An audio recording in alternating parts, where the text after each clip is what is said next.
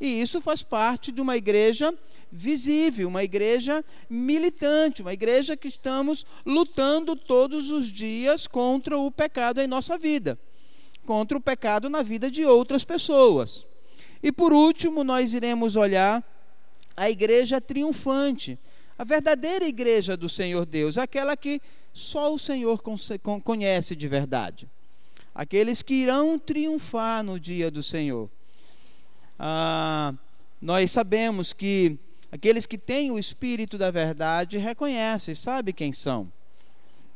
Então, nós iremos olhar um pouco desse contexto desta carta, as dificuldades que aquela igreja passava, as dificuldades que o apóstolo Paulo passava com aqueles irmãos, mas a vitória que essa igreja ela terá em Cristo Jesus. Para isso, vamos fechar os nossos olhos, orar ao Senhor que o Espírito Santo fale aos nossos corações através da sua palavra que você, nesse momento agora, tente se desvencilhar de todo o ambiente externo agora. Tente ah, tirar todo e qualquer problema além dessas paredes aqui. Guarde o seu coração, guarde a sua mente para aquilo que será exposto nesta noite.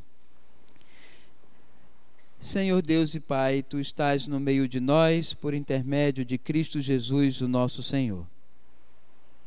Que a tua palavra, ó Pai, seja exposta com fidelidade.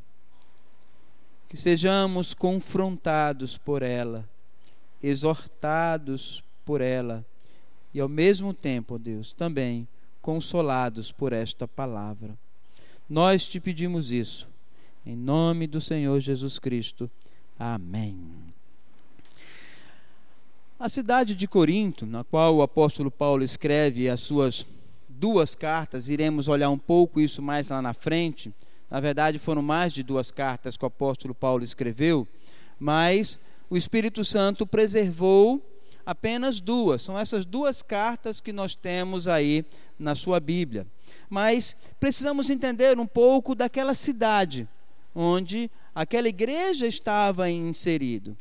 A cidade de Corinto era uma, era uma importante cidade pelo fato de de que ela ficava no cruzamento de duas rotas comerciais. Era uma cidade extremamente importante para o comércio daquela época.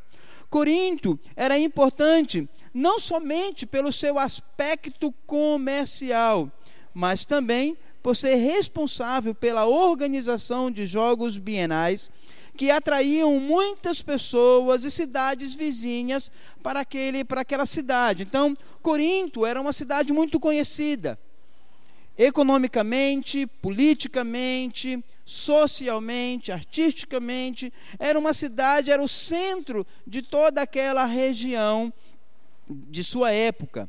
Corinto também era o centro da adoração de uma deusa chamada Afrodite. Um templo em louvor a ela for erguido no mais alto ponto da cidade. E o culto a esta deusa era tão grande que se falava a respeito de milhares de seguidores, adoradores desta deusa, cujo culto ou a celebração realizada a, era, a ela era feito por prostitutas cultuais, onde muitos, não somente de Corinto, mas de outras cidades, adoradores ou não daquela deusa, ia para aquela cidade desfrutar, entre aspas, do culto realizado a, a ela. Havia, inclusive, naquela época, um adágio popular que dizia o seguinte: uma viagem a Corinto não era para qualquer homem. Era uma cidade extremamente promíscua. Uma cidade portuária, muitos conhecem cidade, cidades portuárias. A maioria das cidades portuárias, ela traz consigo essa característica de uma cidade cosmopolita, uma cidade onde tem muitas culturas, diversidades em todas as áreas, trazendo muitos estrangeiros. Então, Corinto tinha essa, essa característica. E, e entendam que os irmãos que se converteram faziam parte ou viviam esta realidade na sua vida. Em 146 antes de Cristo, Corinto foi tomada pelos romanos e totalmente arrasada. A cidade ficou em ruínas e desabitada por mais de 100 anos, até que em 44 antes de Cristo, Júlio César ordenou que fosse novamente reconstruída. Então nós temos duas cidades aqui. Uma cidade antes da colonização de Roma e uma cidade ainda no aspecto grego. Quando chegamos nos dias do apóstolo Paulo, já uma cidade que traz consigo alguns aspectos ainda do passado, a Corinto, nos dias do apóstolo Paulo, não deve ser mais vista como uma cidade grega, e organizada, mas como uma colônia romana de caráter totalmente cosmopolita.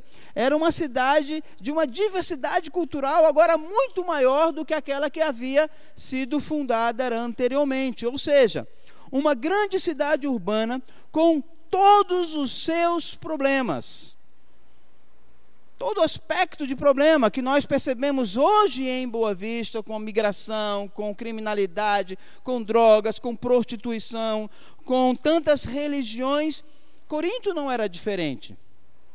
Talvez poderíamos até dizer que Corinto seria uma cidade ainda muito pior do que Boa Vista. Essa cidade, nos dias de Paulo, era o centro das oportunidades pois estava readquirindo seu status de centro comercial. Eu lembro, pelo menos em duas cidades aqui, dois estados aqui no Brasil, quando foram organizados, tanto Roraima quanto Tocantins, foram locais onde muitas pessoas se deslocavam dos seus estados, deslocavam dos seus locais para ir para estas cidades, porque elas se tornavam esse centro comercial, centro de oportunidade, tudo precisava naquelas cidades. Então, quem já conhece aí um pouco de Tocantins ou até mesmo Boa Vista, no tempo passado, era um centro de oportunidade onde, onde muitos vinham para cá, deixando suas famílias, deixando suas casas, para constituir um novo lugar. Esta carta que temos em nossas mãos, pelo menos duas delas, esta carta foi escrita para uma igreja aparentemente nova. Uma igreja muito nova, que estava vindo de uma realidade desta cidade, uma cidade totalmente promíscua, uma cidade difícil, uma cidade onde não, não existia nenhum tipo de, de, de parâmetro para se, se entender as coisas, e muitos irmãos haviam se convertido e estavam na igreja. É por isso que, quando formos estudar a carta de 1 Coríntios, nós vamos observar ali tantas dúvidas a respeito daqueles irmãos sobre a vida cristã. A primeira carta do apóstolo Paulo a Corinto, ela foi escrita a partir de perguntas dos irmãos a respeito da vida cristã. Agora que eu me converti, como que eu devo viver? Então os irmãos fazem uma série de perguntas para o apóstolo Paulo, essa é a realidade de 1 Corinto, e Paulo começa a responder a respeito de como eles deveriam viver, como por exemplo, eles diziam: "E agora? Eu sou casado, mas eu me converti e meu esposo não. Devo me separar? Eram perguntas que os novos convertidos não sabiam ainda o que fazer. Algumas pessoas perguntavam, Paulo, toda comida que nós comemos em casa, ela vem de lugares ou de feiras onde aquele alimento, aquela carne, toda ela, sem exceção, fora sacrificada a ídolos. Eu posso comer essa carne? Fazendo um contexto muito próximo à nossa realidade, seria mais ou menos assim: digamos que nos supermercados toda a carne que fora vendida ali antes tenha sido oferecida em um terreiro de macumba. E você iria comprar essa carne, levar para a sua família e comê-la. Então existia muita dúvida. Eu posso comer esse tipo de carne esse tipo de comida que antes fora oferecida a demônios? Eu posso fazer isso, Paulo? E Paulo, na primeira, na sua primeira carta, ela traz essas essas perguntas, não somente nessas áreas, como também em áreas sexuais, em vários aspectos, uma igreja muito nova, querendo saber a respeito de como agradar ao Senhor nosso Deus. Essa igreja ela tinha muitas dúvidas sobre a vida espiritual, sobre a vida cotidiana, mas o que mais incomodava o apóstolo Paulo era a irregularidade na conduta de alguns irmãos daquela igreja. Nós tínhamos ali, poderíamos dividir duas igrejas. Uma igreja que gostaria, sinceramente, de se santificar, de buscar ao Senhor Deus, mas existia também, no meio daquela igreja visível, ou a igreja militante, existia no meio dela também muitos irmãos que não estavam muito preocupados com sua vida cristã. Levava a sua vida no oba-oba. Levava, como muitos dizem por aí, levava a sua vida na ponta da bota. Iam levando, iam levando.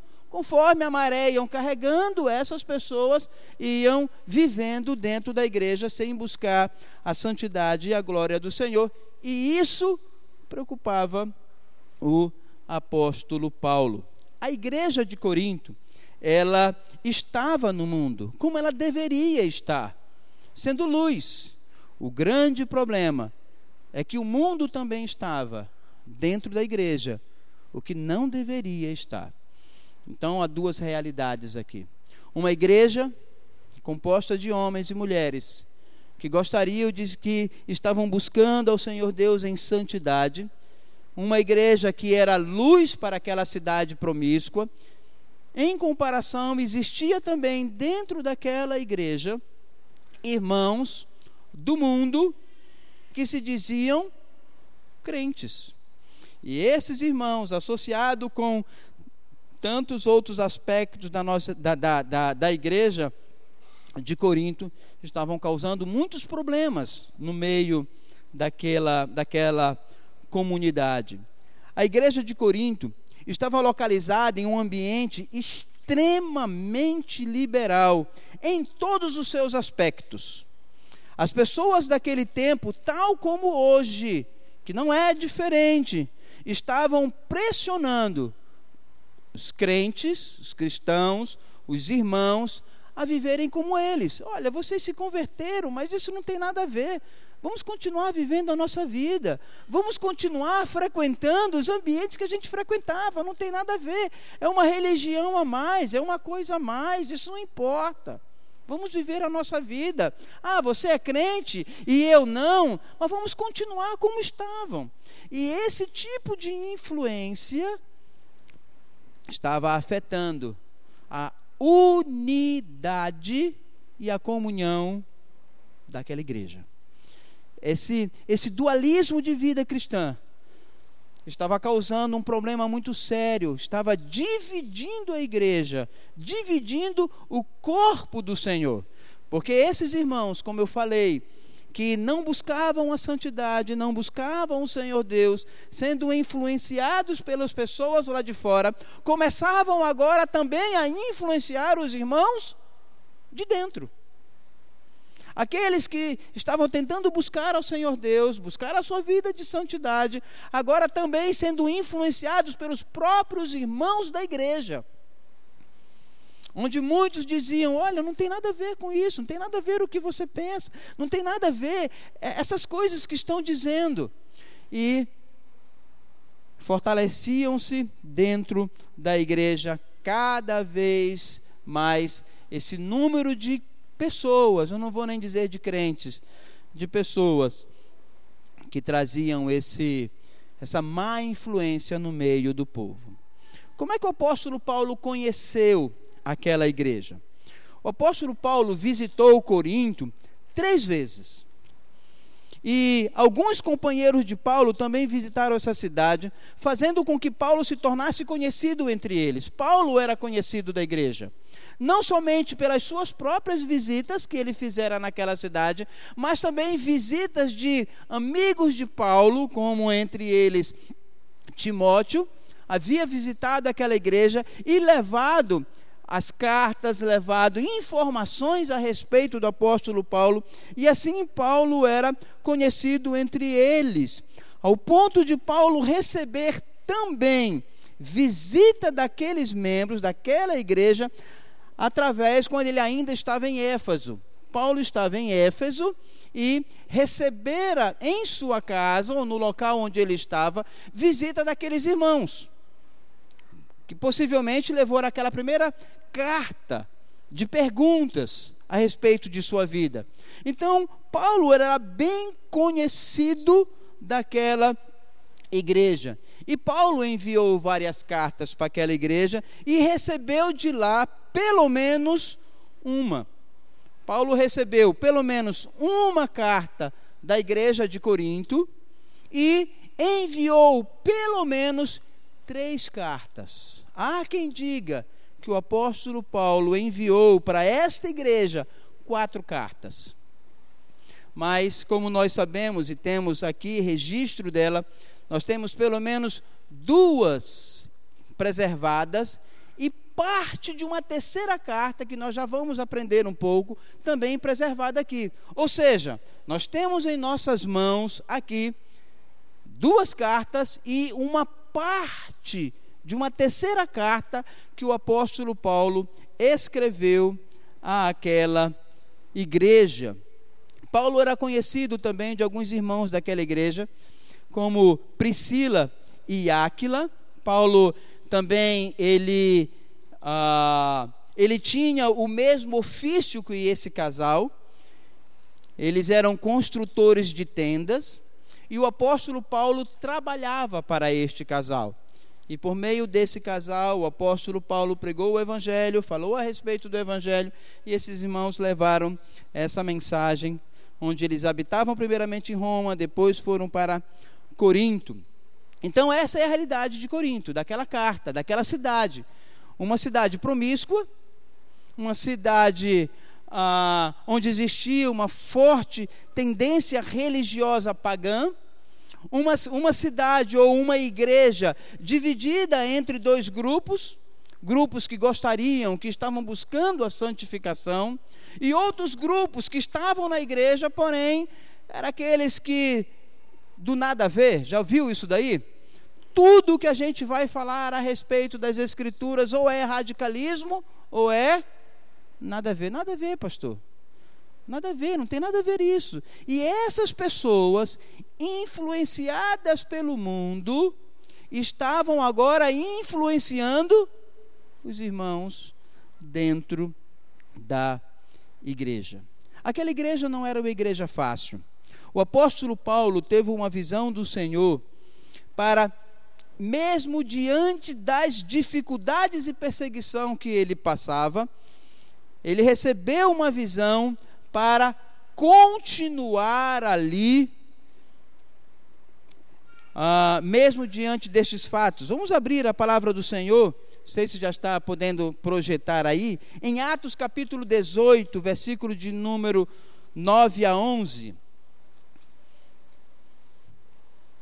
Atos 18. Sei se já conseguiu, Leleco. Atos 18, do verso 9 até o verso de número 11, diz assim a palavra do Senhor Deus, quando o apóstolo Paulo, ainda na, em circunstâncias de, de estar naquela cidade, recebe uma visão do Senhor Deus para que ele permanecesse ali, junto com eles, e ah, não se sentir amedrontado diante das perseguições. Diz assim a palavra do Senhor, Atos 18, de 9 até o versículo de número 11. Teve Paulo durante a noite uma visão que o Senhor lhe disse: Não temas, pelo contrário, fale e não te cales, porquanto eu estou contigo, ninguém ousará fazer-te mal pois tenho muito povo nesta cidade. E ali permaneceu um ano e seis meses, ensinando entre eles a palavra de Deus. Paulo fora muito perseguido ali. Paulo fora perseguido pelos judeus. Paulo fora, perseguido pelos de dentro da igreja, aquela turma que não queria nada com o Senhor Deus. Paulo fora perseguido, perseguido de morte O desejo do seu coração era ir embora, abandonar aquela igreja, seguir outro rumo, e ele recebe do Senhor Deus esta visão, onde diz: Paulo, não saia, permaneça aí, ninguém irá te tocar. E Paulo, fortalecido no Senhor, permaneceu ali pelo menos mais um ano e seis meses ensinando a palavra do Senhor. Este acontecimento levou Paulo a escrever parte de uma outra carta que se perdeu. Que acontecimento? Toda essa perseguição que Paulo teve no meio da igreja. Não somente dos de fora, mas do de de, dos de dentro da igreja. Esta, este acontecimento fez com que Paulo ele escrevesse uma outra carta, está aí em 2 Coríntios, capítulo de número 10, não precisam abrir. 2 Coríntios, capítulo de número 10, até o capítulo de número 13. Possivelmente, este, este, este, este trecho, ou estes capítulos de 2 de, de, segunda de Coríntios, seja parte da terceira carta de Paulo aos Coríntios. Essa carta é chamada de carta severa.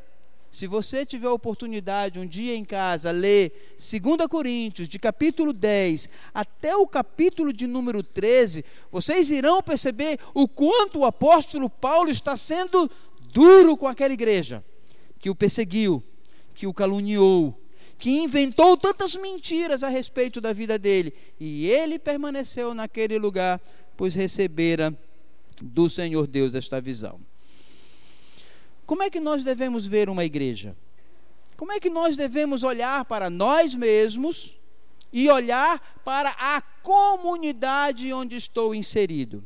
Em primeiro lugar, nós devemos olhar e perceber que nós vivemos em uma igreja problemática.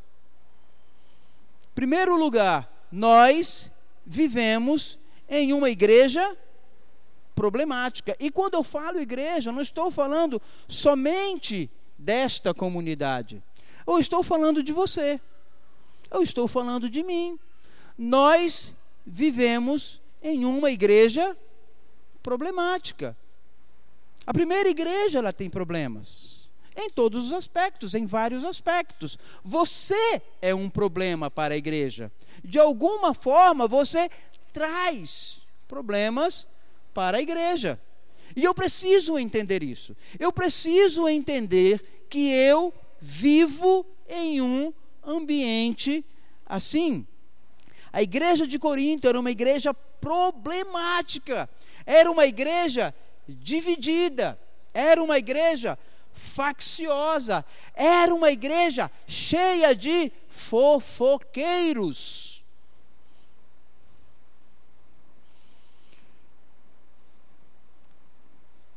Nós podemos encontrar essas verdades em alguns textos aí.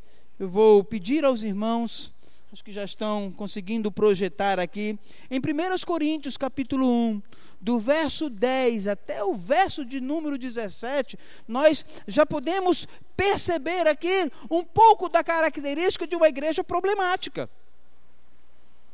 E nós vivemos nessa realidade, nós não podemos florear. Nós não podemos olhar, ah, eu saí do mundo, agora vim para a igreja, está cheio de problemas. Sim, está cheio de problema. Você está aqui.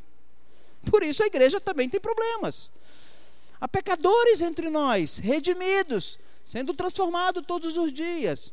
Mas em 1 Coríntios, capítulo 1, do verso 10 ao verso de número 17, diz assim: Rogo-vos, irmãos, pelo nome do nosso Senhor Jesus Cristo, que faleis todos a mesma coisa que não haja entre nós divisões, antes sejais inteiramente unidos na mesma disposição mental e no mesmo parecer.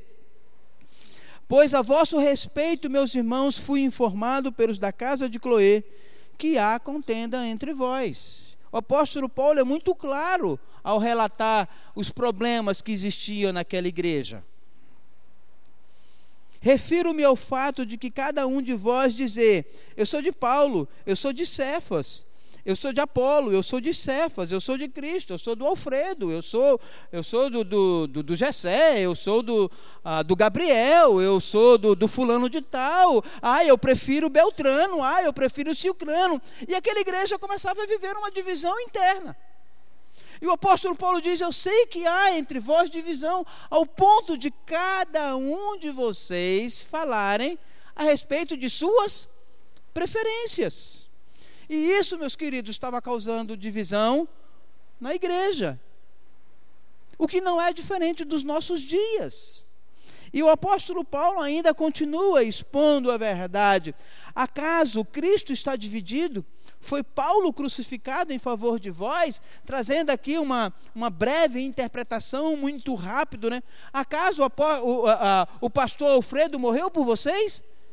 Acaso Gabriel se entregou por alguns de vós? Acaso aquele que você prefere, que é o seu seguidor, ele fez algum benefício em favor de vós para a vossa salvação, a ponto de dizer eu prefiro, prefiro isso do que aquilo outro? Era uma igreja problemática, meus queridos. Dou graças a meu Deus, porque a nenhum de vós batizei, exceto Cristo e Gaio para que ninguém, para que ninguém diga que fostes batizados em meu nome. Batizei também a casa de Estéfanas. Além destas, não me lembro se batizei algum outro. Porque não me enviou Cristo para batizar, mas para pregar o Evangelho, não com sabedoria de palavras, para que não se anule a cruz de Cristo. Uma igreja problemática. Uma igreja cheia de partidos. Uma igreja cheia de preferências. Uma igreja cheia de seguidores. Olha, se o fulano de tal fala, eu ouço. Se é o Beltrano, eu não ouço nada. E isso tem causado problema naquela igreja. Temos também relatos ainda em 1 Coríntios, capítulo 9, do verso 3 até o verso de número 12. Diz assim a palavra do Senhor Deus: os problemas existentes naquela igreja então perceba que não era uma igreja fácil, não era uma igreja diferente dos nossos dias. 1 Coríntios 9, do verso 3 ao verso de número 12, diz assim: A minha defesa perante os que me interpelam é esta. Ou seja, muitas pessoas estavam acusando o apóstolo Paulo de um monte de coisas. Até que ele não era nem apóstolo, ele era um mentiroso, enganador. E o apóstolo Paulo, diante daquelas exposições, ele diz o seguinte: A minha defesa perante os que me interpelam é esta: Não temos nós o direito de comer e beber? E também o de fazer-nos acompanhar de uma mulher irmã, como fazem os demais apóstolos e os irmãos do Senhor e Cefas? Ou somente eu e Barnabé não temos o direito de deixar de trabalhar? Quem jamais, quem jamais vai à guerra à sua própria custa? Quem planta a vinha e não come do seu fruto, ou quem apacenta um rebanho e não se alimenta do leite do rebanho, porventura falo isso como um homem, ou não me diz também a lei? Porque na lei de Moisés está escrito: Não atarás a boca do boi quando pisa o trigo. Acaso é com bois que Deus se preocupa? Ou é seguramente por nós que ele diz, certo que é por nós que está escrito, pois o que lavra cumpre fazê-lo com esperança, e o que pisa o trigo faz na esperança de receber a parte que lhe é devida.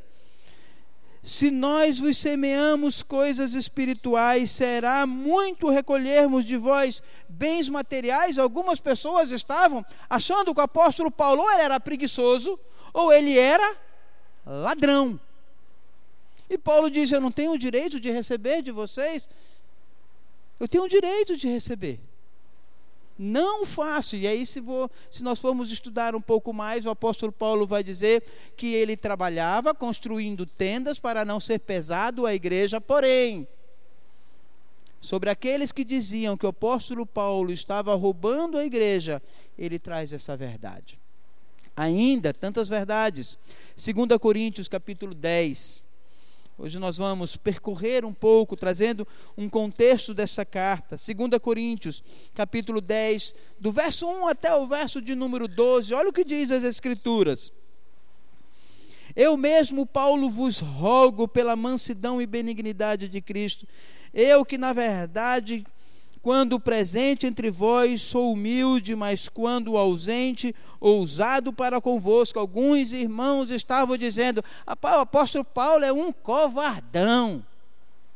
Quando ele está aqui com a gente, é mansinho, caladinho, não diz nada. É só ele se afastar um pouquinho e ele, ó, bate, pega a pena e desce-lhe. O apóstolo Paulo diz: Eu não sou assim, não, meus queridos. Eu não sou esse covarde que vocês dizem. Eu não sou esse covarde que me acovardo diante ou na presença dos irmãos e tomo coragem quando estou longe. O apóstolo Paulo está é, é, fazendo uma repreensão dura naquela igreja. Como ele diz ainda, a partir do versículo de número, uh, de número 2, quando ele diz: Sim, eu vos rogo que não tenha, que não tenha de ser ousado quando presente, servindo-me daquela firmeza com que me penso, devo tratar alguns que nos julgam como se andássemos em disposições mundanas no proceder. Algumas pessoas diziam que até o apóstolo Paulo era um homem mundano, carnal. O apóstolo Paulo batia assim: Eu não sou esse tipo de homem. Sou firme na presença. Sou firme na palavra.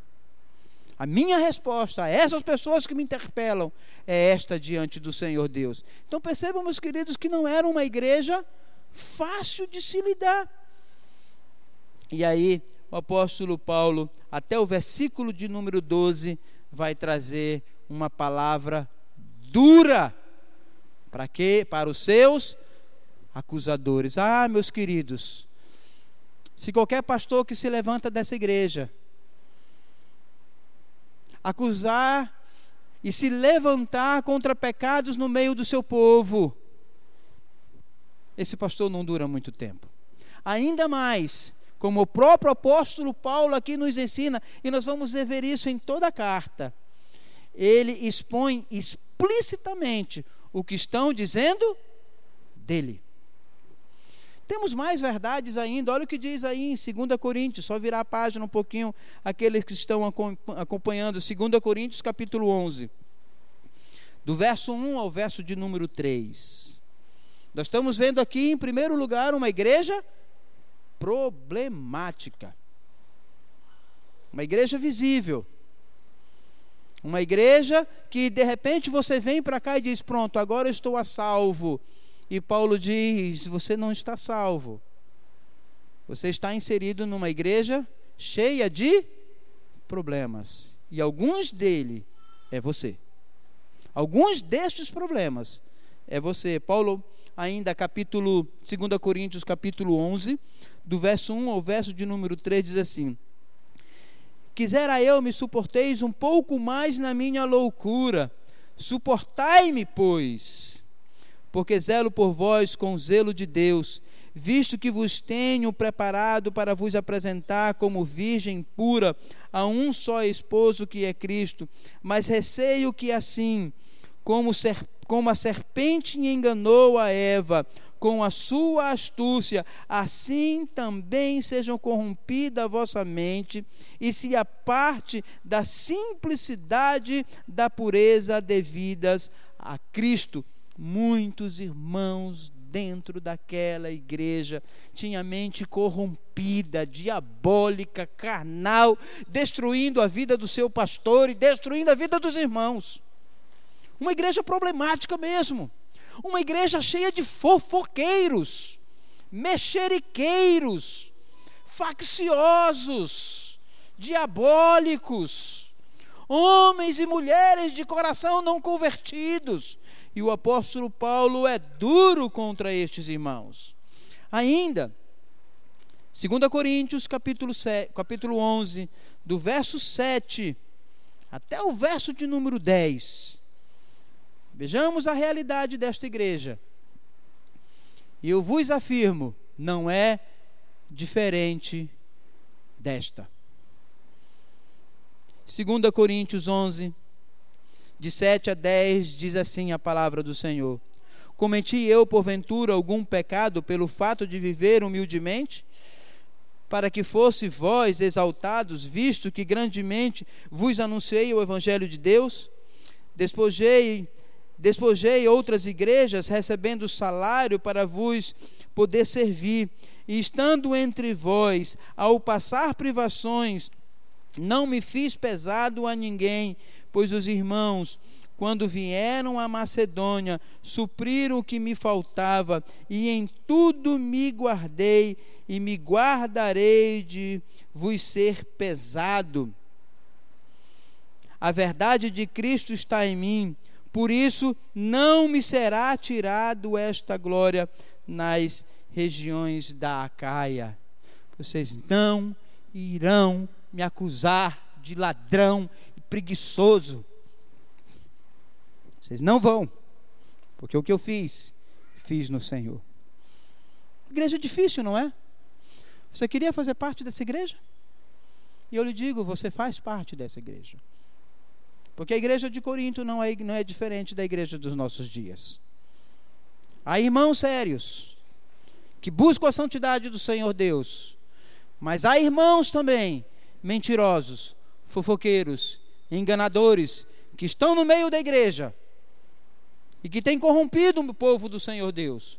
E o apóstolo Paulo se levanta. Ainda mais um texto dentro desse contexto, 2 Coríntios capítulo 13. Do verso 1 e verso de número 2. 2 Coríntios 13, verso 1 e verso de número 2 diz assim a palavra do Senhor Deus: Esta é a terceira vez que vou ter convosco. Por boca de duas ou três testemunhas, toda a questão será decidida.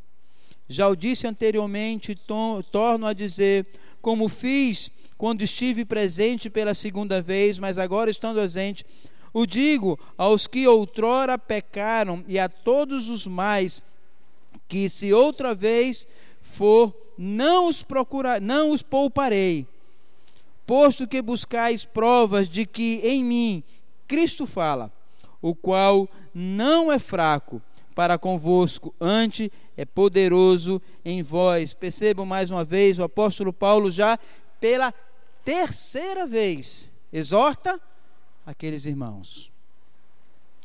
Eu não sou covarde. Paulo está dizendo aqueles irmãos. Paulo ia, anunciava, repreendia, a igreja ouvia. Paulo se ausentava, muitos ou alguns irmãos daquela igreja voltava a caluniar. E Paulo dizia: Eu não sou covarde entre vós. Lembram que tudo isso vem da visão que Paulo teve lá em Éfeso, quando o Senhor Deus deu a ele Vá, não temas, pregue a palavra, ninguém te tocará, pois eu ainda tenho muitos no meio deste povo. Tem-se conhecimento de uma carta enviada de Paulo a estes irmãos, que exorta, Paulo dizendo àquela igreja o seguinte: que não vos associeis com os impuros. As palavras de Paulo foram mal interpretadas e eles achavam que deveriam se apartar totalmente da sociedade do mundo. E Paulo reescreve, está aí em 1 Coríntios, capítulo 5. Vamos lá mais uma vez. Hoje nós vamos percorrer esta realidade 1 Coríntios capítulo 5, do verso 11 até o verso de número 13. Lembram daqueles dois grupos que existiam no meio da igreja? Homens sérios, mulheres sérias, tementes e piedosos, que buscavam a santificação, mas existia também no meio da igreja homens, homens e mulheres carnais, filhas do diabo, com a mente corrompida por Satanás, como fez a Eva, influenciada pelo mundo, trazendo influência no meio da igreja. E o apóstolo Paulo, escrevendo aquela igreja, ele diz o seguinte: 1 Coríntios capítulo 5, do verso 11 até o verso de número 13, ele diz o seguinte: Mas agora vos escrevo que não vos associeis com alguém que, se dizendo irmão, for impuro, ou avarento, ou idólatra, ou maldizente, ou beberrão, ou roubador, com esse tal, nem ainda com mais. Essas pessoas estavam dentro da igreja. E aqueles irmãos diziam o seguinte: Ah, pastor, não tem nada a ver, eu vou sair para a pizzaria com o irmão, ele é um pecador. Ah, ele fez tantas coisas que ofendeu o Senhor Deus, mas é meu amigo, é minha amiga, eu vou sair com eles. O apóstolo Paulo está dizendo: Nem sequer com mais, não sou eu quem estou dizendo, é a palavra do Senhor Deus, não sou eu quem estou dizendo. É a palavra do Senhor Deus. E Paulo continua dizendo, versículo de número 12: Pois com que direito haveria eu de julgar os de fora? Não julgueis vós os de dentro, os de fora, porém, Deus os julgará. Expulsai, pois, de entre vós o malfeitor. Expulsa esse camarada daqui. Expulse essa pessoa daqui. Não tenham comunhão com ele, porque ele se diz irmão, se diz crente, mas é mentiroso, roubador, beberrão, idólatra, maldizente. Tem causado dano no meio da igreja. Bote essa pessoa para fora. Ah, se fizéssemos isso sempre, não é? Mas o Senhor Deus diz: o meio pelo qual uma igreja se purificará é expulsando os malfeitores do meio dela. E Paulo não se sentiu apoiado por esta igreja. Depois de escrever tanto, expor o pecado daquela igreja, poderíamos achar assim: não, aquela igreja atendeu a voz do seu pastor, aquela igreja entendeu o recado do Senhor Deus, Veja o que está escrito lá em 2 Coríntios, capítulo 2, do verso 3 até o verso de número 6. 2 Coríntios, capítulo 2, do verso 3 até o verso de número 6.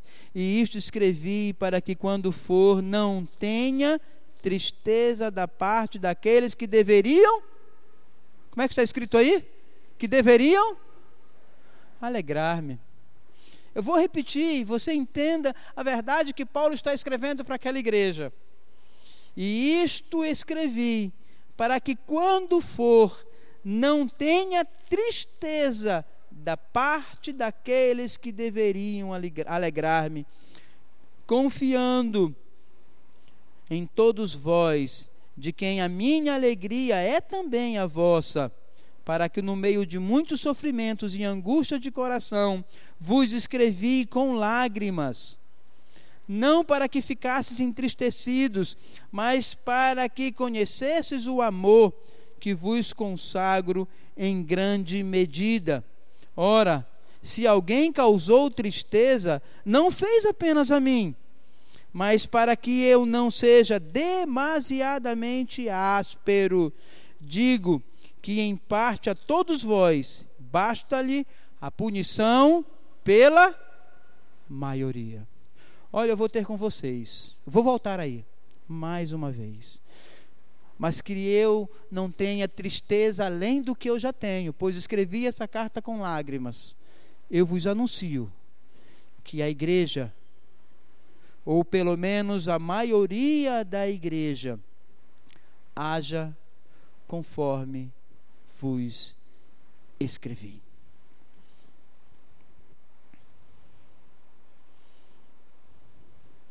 É interessante, né, como a gente ah, vê a realidade daquela igreja. É interessante como a realidade daquela igreja não é diferente dos nossos dias. Uma igreja dividida. Uma igreja cheia de partidos dentro dela.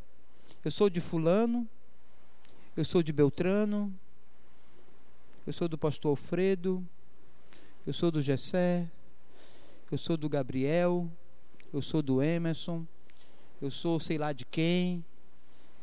E tem causado divisão da igreja ao invés de olhar para as Escrituras e olhar para dentro de si.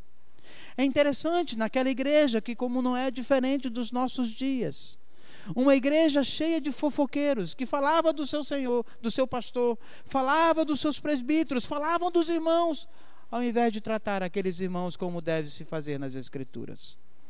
É interessante aquela igreja, uma igreja cheia de problemas, porque o problema era a própria igreja. O problema eram os próprios irmãos, que não buscavam o Senhor Deus em santidade, que ouvia o mundo e trazia isto para dentro da igreja e influenciava tantos outros no meio dela. Meus queridos, como eu falei em primeiro lugar, nós vivemos numa igreja problemática. Nós vivemos numa igreja doente.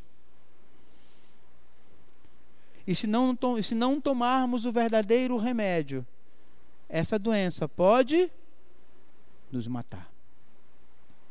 Em segundo lugar, a mesma igreja problemática é também uma igreja acolhedora. Paulo envia Tito àquela igreja. E Tito traz notícias boas agora para o apóstolo Paulo, 2 Coríntios capítulo 7, do verso 6 ao verso de número 10. 2 Coríntios 7,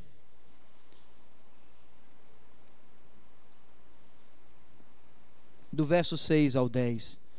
Porque dentro dessa mesma igreja há problemas, mas dentro dessa mesma igreja há crentes animados no Senhor, crentes que conseguem enxergar a boa dádiva do Senhor em meus problemas. Crentes que, ao receber a mensagem do apóstolo Paulo, foram constrangidos no seu coração e mudaram de vida se converteram, se arrependeram. E isso trouxe alegria ao apóstolo Paulo, trouxe alegria ao coração de Cristo, porque a mesma igreja que é problema, é a mesma igreja que acolhe. 2 Coríntios 7, de 6 a 10, diz assim a palavra do Senhor. Porém, Deus que conforta os abatidos, nos consolou com a chegada de Tito. Tito voltou até Paulo e trouxe boas notícias. Paulo, uma parte da igreja ouviu o Senhor Deus. Uma parte da igreja se arrependeu. Uma parte da igreja está atuando conforme a vontade de Deus. Eu não sei em que parte você está. Eu não sei se você é parte do problema ou se é parte da solução. Eu não sei que parte você é. Uma coisa eu sei: você está aqui hoje. Se é problema ou se é solução, eu não sei. E Paulo traz essa verdade. Versículo de número 7, continuando até o 11 e não somente com a sua chegada, mas também pelo conforto que recebeu de vós, referindo-vos a vossa saudade, o vosso pranto, o vosso zelo por mim, aumentando assim o meu regozijo. Portanto, ainda que vos tenho contristado com, uma, com a carta, não me arrependo embora já me tenha arrependido. Vejo que aquela carta vos contristou por breve tempo. É aquela carta severa que eu acabei de falar. Segundo Coríntios, capítulo 10 até o capítulo de número 13, o apóstolo Paulo escreveu, ele diz: "Eu não me arrependo de ter escrito aquela carta. Escrevi com choro. Mas eu não me arrependo, porque ela surtiu efeito no meio de vós. Agora me alegro, não porque fostes contristados, mas porque fostes contristados para arrependimento, pois fostes contristados segundo Deus, para que de nossa parte nenhum dano sofresses. Porque a tristeza, segundo Deus, produz arrependimento para a salvação, e que ninguém traz pesar, mas a tristeza do mundo produz morte. Porque quanto porque quanto cuidado não produziu isto, mesmo em vós, que segundo Deus foste contristados. Que defesa de indignação, que temor, que saudade, que zelo, que vindata em tudo destes provas que está de estardes inocentes neste assunto. O apóstolo Paulo mais uma vez diz: Meus queridos irmãos, em meio a tanta tristeza, há crente no meio de vós. A mesma igreja que é problema, fofoqueira, divisora, mentirosa, beberrona, a mesma igreja que ofendeu o apóstolo Paulo foi a mesma que acolheu com amor a palavra do Senhor Deus. Seria gratificante poder dizer que depois de tudo isso, a igreja de Corinto avançou em vitória. Infelizmente, não foi o que aconteceu. Evidências da primeira carta de Clemente, escrita em 95 depois de Cristo, indicam que a desarmonia se tornou um problema no meio daquela igreja e aquela igreja sumiu. Interessante, não é? Depois de tudo isso, uma exortação dura para aquela igreja uma carta de alegria naquela igreja. Poderíamos esperar. Agora, aquela igreja está curada. Mas, infelizmente, a desarmonia era tão grande naquela igreja que ela desapareceu. Meus queridos, qual será a realidade da primeira igreja presbiteriana daqui a 10 anos?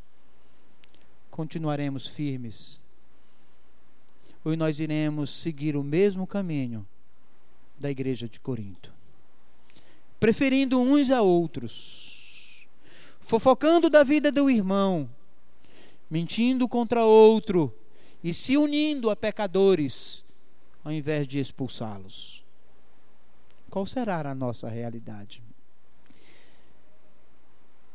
Terceiro e último lugar, a mesma igreja que é problema a mesma igreja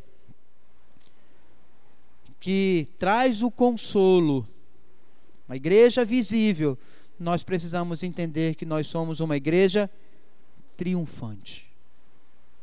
Eu não sei qual vai ser a sua decisão. Mas eu quero convidar os irmãos, e aí nós vamos encerrar trabalhando esse texto. 2 Coríntios capítulo 2, do verso 14 ao verso de número 17, esse texto não será projetado. 2 Coríntios 2, 14 a 17.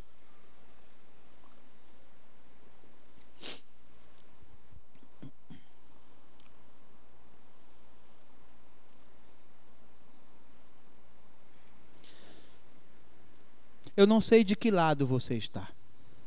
Se você é problema, ou se você é solução. Eu não sei. De uma coisa eu sei: a igreja de Cristo, essa triunfará. Diz assim a palavra do Senhor Deus. 2 Coríntios capítulo 2, do verso 14 ao verso de número 17.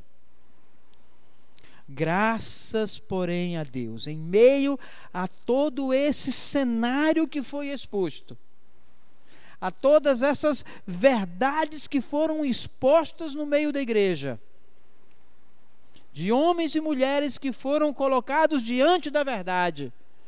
O apóstolo Paulo diz: graças, porém, a Deus, que em Cristo sempre nos conduz em triunfo e por meio de nós manifesta em todo lugar a fragrância do seu conhecimento. Porque nós somos para com Deus o bom perfume de Cristo, tanto para os que são salvos, como para os que se perdem. Para estes, cheiro de morte para a morte, para aqueles, aroma de vida para a vida. Quem, porém, é suficiente para estas coisas?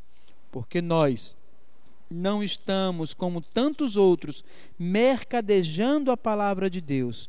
Antes, é, antes, em Cristo é que falamos, na presença de Deus, com sinceridade e da parte do próprio Deus. A igreja de Corinto era uma igreja abençoada, porque existia no meio dela crentes. Essa igreja é uma igreja abençoada, apesar de você. Porque no meio dela existem crentes fiéis, sinceros, que buscam o Senhor Deus, apesar de todos os problemas que existem no meio dela.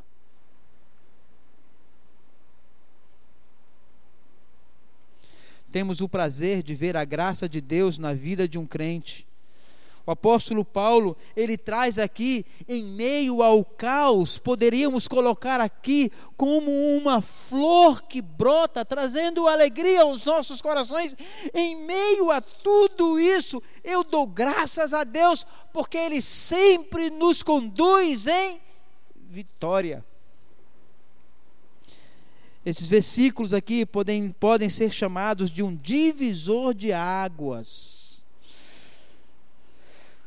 Paulo vinha falando das aflições, das críticas, das intrigas, das dores, do ofensor, dos problemas, das fofocas, das divisões, de tantas coisas no meio da igreja. Mas Paulo para e dá um brado, parece que ele olha e diz: o que podemos fazer? E o Espírito Santo do Senhor Deus vem ao coração daquele homem abatido e diz: Paulo, dê graças a Deus, porque em meio em todas essas coisas, o Senhor Jesus Cristo está nos conduzindo em vitória. Apesar de todos os problemas, apesar de todas as, as dificuldades, o Senhor nos conduzirá em vitórias.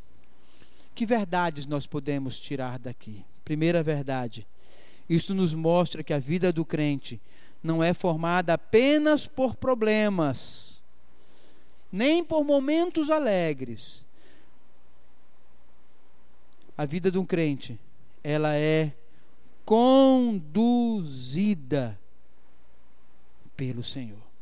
Primeira verdade que você deve ter na sua vida como membro desta igreja como crente no Senhor Deus, a primeira verdade que você deve ter é que a vida do crente, a vida da igreja, ela não é simplesmente conduzida por problemas ou por alegria. A vida do crente, em meio à tristeza e alegria, ela é conduzida em vitória. Paulo diz que o Espírito Santo sempre nos conduz em vitória, ou para a vitória, ou como eu mesmo prefiro, dentro desse texto, o Espírito Santo sempre nos conduz na vitória. E essa vitória não é minha, essa vitória não é do pastor, essa vitória não é do Gabriel, essa vitória não é do Emerson, essa vitória não é do Francisco, essa vitória não é do Joaquim, essa vitória não é do Antônio, essa vitória não é da Maria. A nossa vida é conduzida na vitória de Cristo. E é aí que nós devemos entender as coisas. Esquecer os problemas, esquecer as dificuldades e entender que a nossa vida é conduzida em vitória. Ainda em Romanos capítulo 8, do verso de número 37, olha o que diz a palavra do Senhor Deus. O apóstolo Paulo, ao escrever a carta de Paulo aos Romanos, Romanos capítulo 8, versículo de número 37, diz assim a palavra do Senhor. Em todas estas coisas, que coisas? Das dificuldades? Sim, diante destas coisas. Das mentiras? Sim, diante destas coisas. Das fofocas? Sim, diante destas coisas. Das tribulações? Sim, diante destas coisas. Dos problemas? Sim, diante destas coisas. Somos mais que vencedores por meio daquele que nos amou. Meus queridos irmãos, esta é a verdade que Paulo traz àquela igreja. E esta é a verdade que eu quero trazer para essa igreja. Em meio às dificuldades, aos problemas, o Senhor Deus nos conduzirá em triunfo. O Senhor Deus nos conduzirá em triunfo. Porque a vitória não é minha, a vitória não é sua, a vitória não é de quem eu quero ou de quem eu acho. Colossenses capítulo 2, verso de número 15. A vitória é de Cristo. Cristo já venceu todas essas coisas. Cristo já venceu o pecado que habita no coração daqueles que trazem problemas no meio da igreja. Cristo já venceu o pecado que habita no seu coração, que também por vezes traz problema. Mas o apóstolo Paulo está nos ensinando que, apesar de todas essas coisas, um coração transformado, um coração regenerado, Cristo nos conduz em vitória. É isso que diz o apóstolo Paulo em Colossenses capítulo 2, versículo de número 15: e despojando os principados e potestados, publicamente os expôs ao desprezo, triunfando deles na cruz. Primeira verdade, a despeito das dificuldades que você venha a passar, quer pela igreja visível, quer pela vida dos irmãos, quer pela sua própria vida, um coração arrependido é conduzido em vitórias. Segunda verdade, enquanto estivermos aqui nesta terra, estaremos lutando, nos decepcionando com irmãos. Enquanto estivermos aqui nesta terra, continuaremos lutando, nos decepcionando vendo irmãos morrerem no campo de batalha, vendo pessoas abandonando as fileiras da igreja para voltarem para o mundo. Mas uma coisa eu lhe digo: em tudo isso, o Senhor Deus nos conduzirá em triunfos. Não desista. Que esta seja a verdade da nossa vida, meus queridos. Entenda esses três pontos que nós acabamos de falar. Primeiro, existe problemas no meio da igreja. Saiba disso. Você pode ser um deles. Segundo, esta mesma igreja que tem problemas também tem crentes arrependidos e sinceros. Terceiro lugar, esta igreja ela será conduzida por Cristo. Ela não será conduzida por quem quer que seja, porque não foi outra pessoa que morreu por ela, a não ser Cristo. Que você possa ser conduzido nesta vitória, que você possa ser conduzido nesta verdade quando as tribulações, as dificuldades abaterem a sua casa, lembre-se disso. Cristo nos conduz em vitória. É nesse dia que eu aguardo. Eu creio nisso. E com fé nesta verdade, seremos conduzidos na vitória do nosso Senhor. Vamos orar. Feche seus olhos. Quero convidar o grupo de louvor aqui à frente.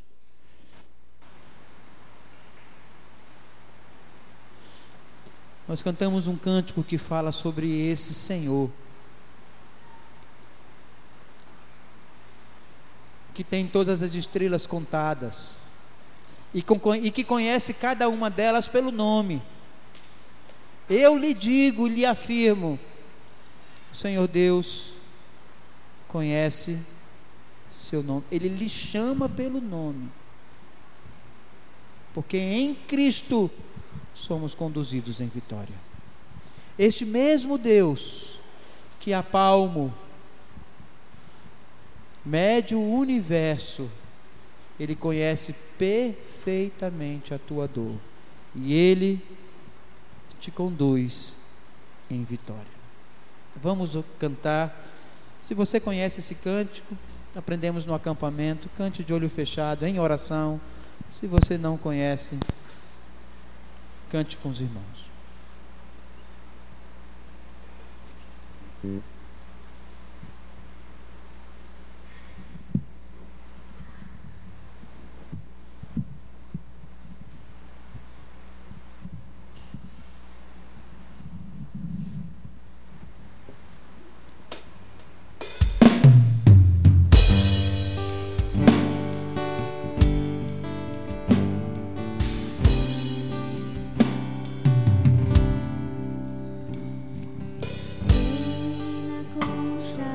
mãos, mediu as águas. E com a palma das mãos, mediu os céus. Considera as nações como pó, diante de sua grandeza. Senhor. Ei.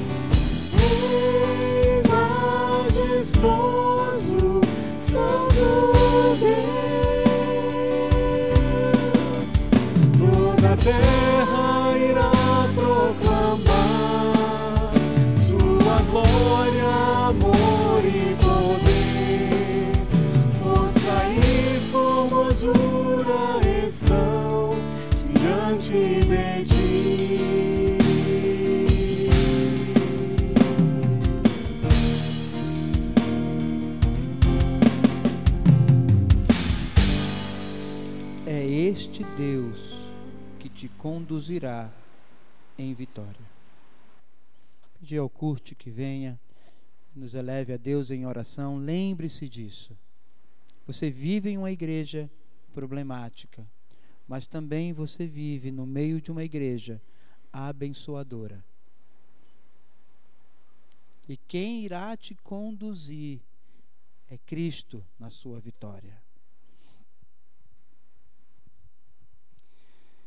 Querido Pai, quero te agradecer porque o Senhor é Deus, o Senhor está acima de tudo, acima de todos. O Senhor vê e conhece os nossos corações. E nós te agradecemos porque o Senhor que começou a boa obra em nós há de completá-la até o dia de Cristo Jesus.